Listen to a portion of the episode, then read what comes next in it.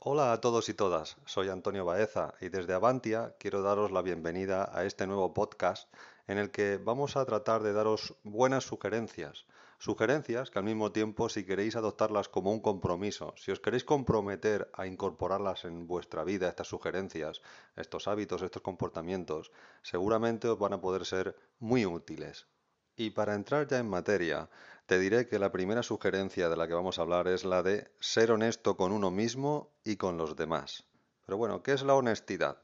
La honestidad es un comportamiento que se ajusta a los valores de verdad, porque ser honesto es ser sincero. Y es un comportamiento que se ajusta también a los valores de justicia, porque una persona honesta no tiene segundas intenciones en el trato con otras personas, no intenta sacar ventaja de las debilidades o situaciones de inferioridad de otras personas.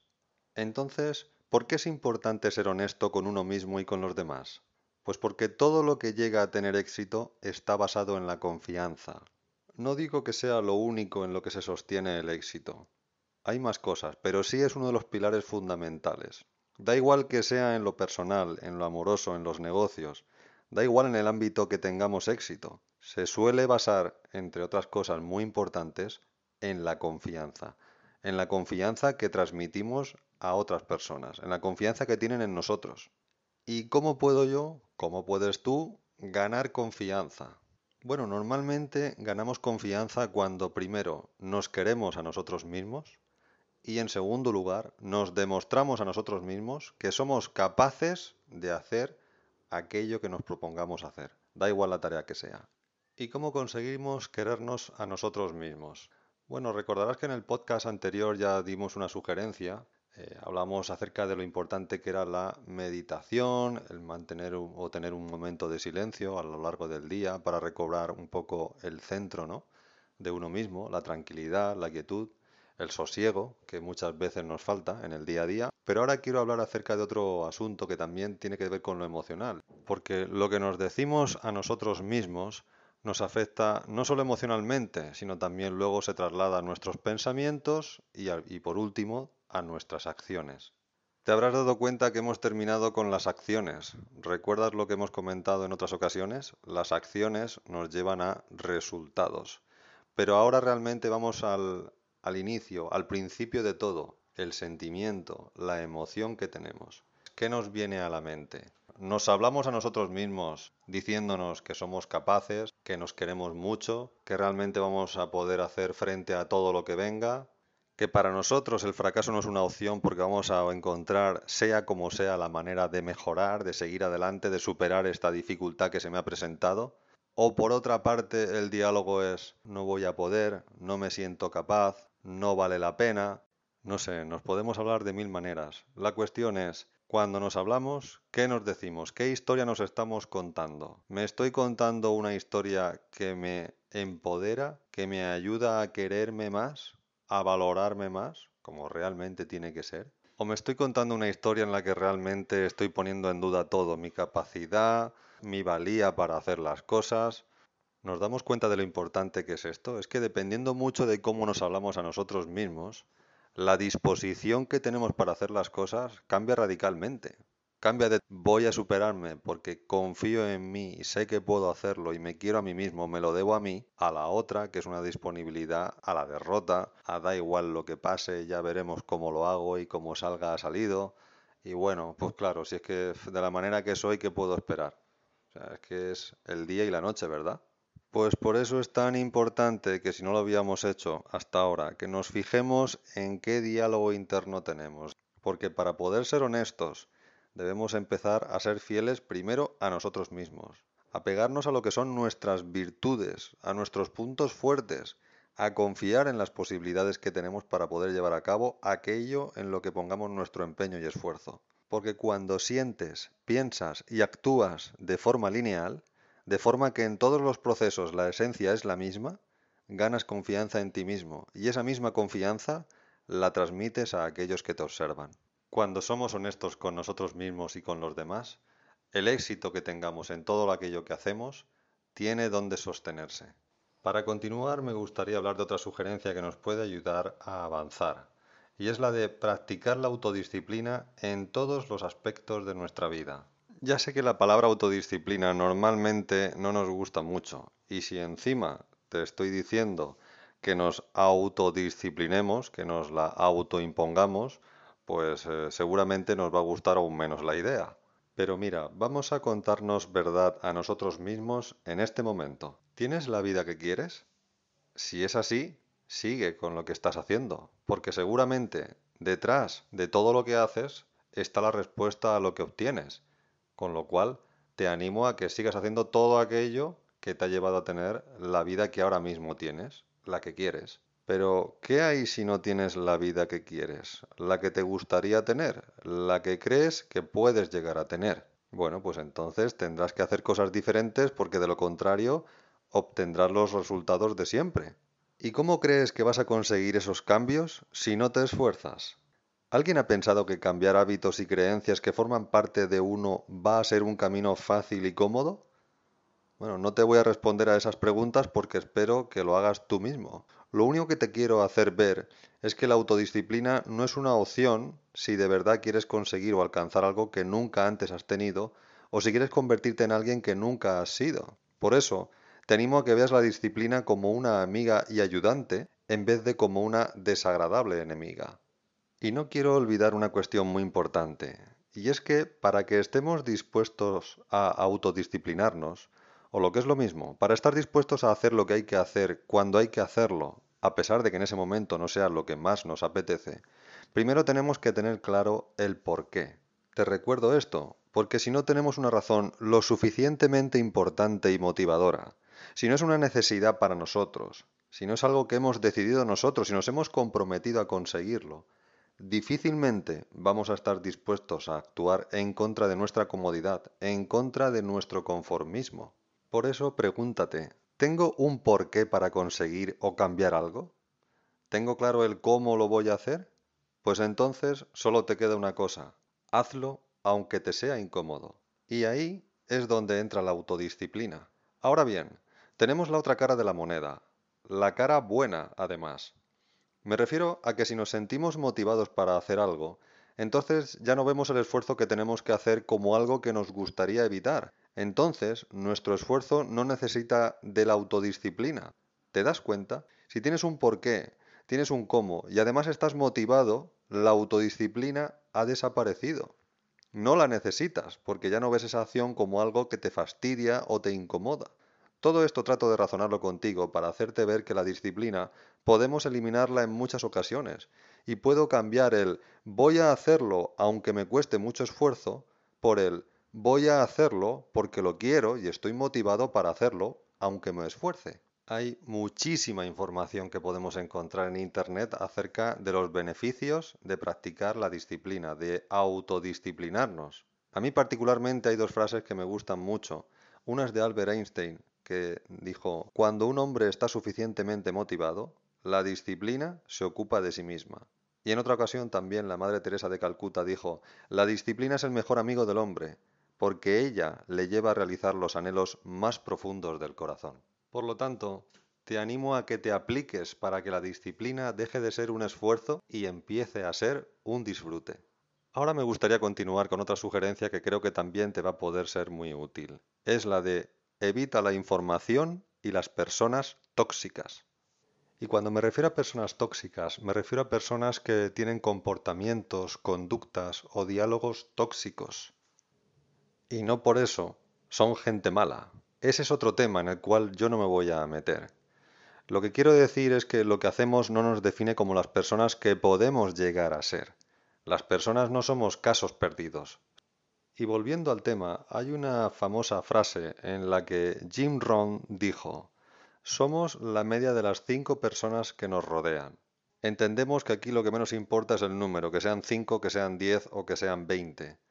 Al fin de cuentas fue una manera en la que él dijo que quienes nos acompañan en nuestro camino, aquellos con los que pasamos más tiempo, acaban influyendo en nuestra vida más de lo que creemos, en nuestra manera de actuar, de comportarnos, de pensar, incluso de sentir. Y lo cierto es que podemos encontrar personas tóxicas en cualquier entorno, con nuestros compañeros de trabajo, en nuestros clientes, nuestro jefe, nuestros amigos, nuestra familia, incluso nuestra pareja. Lo bueno es que hay algunas características que nos ayudan a identificar estos comportamientos tóxicos. Una de estas es la de que hablan en exceso de sí mismas. Son personas que inconscientemente no tienen en cuenta su alrededor y alimentan continuamente su ego. Solo quieren ser las protagonistas en todo momento de toda historia de la que se hable, de todo lo que se haga, de todo lo que se ha conseguido, en fin. También están las que por costumbre son pesimistas y sus conversaciones están construidas a base de quejas y pesimismo continuo. Todo lo ven muy negro, todo lo ven muy difícil, todo lo ven muy inalcanzable. No están dispuestas a salir de su zona de confort. También nos encontramos aquellas que asumen el papel de víctimas. Piensan que el mundo está en contra de ellas, que no son responsables de sus acciones, en las que además involucran a otras personas, y tampoco son responsables de sus emociones. Siempre encuentran a quien echar la culpa de lo malo que les está pasando. Y esto solo consigue que detengan su crecimiento personal. ¿Y qué hay de las personas tóxicas que basan su vida en la envidia, la soberbia y los celos?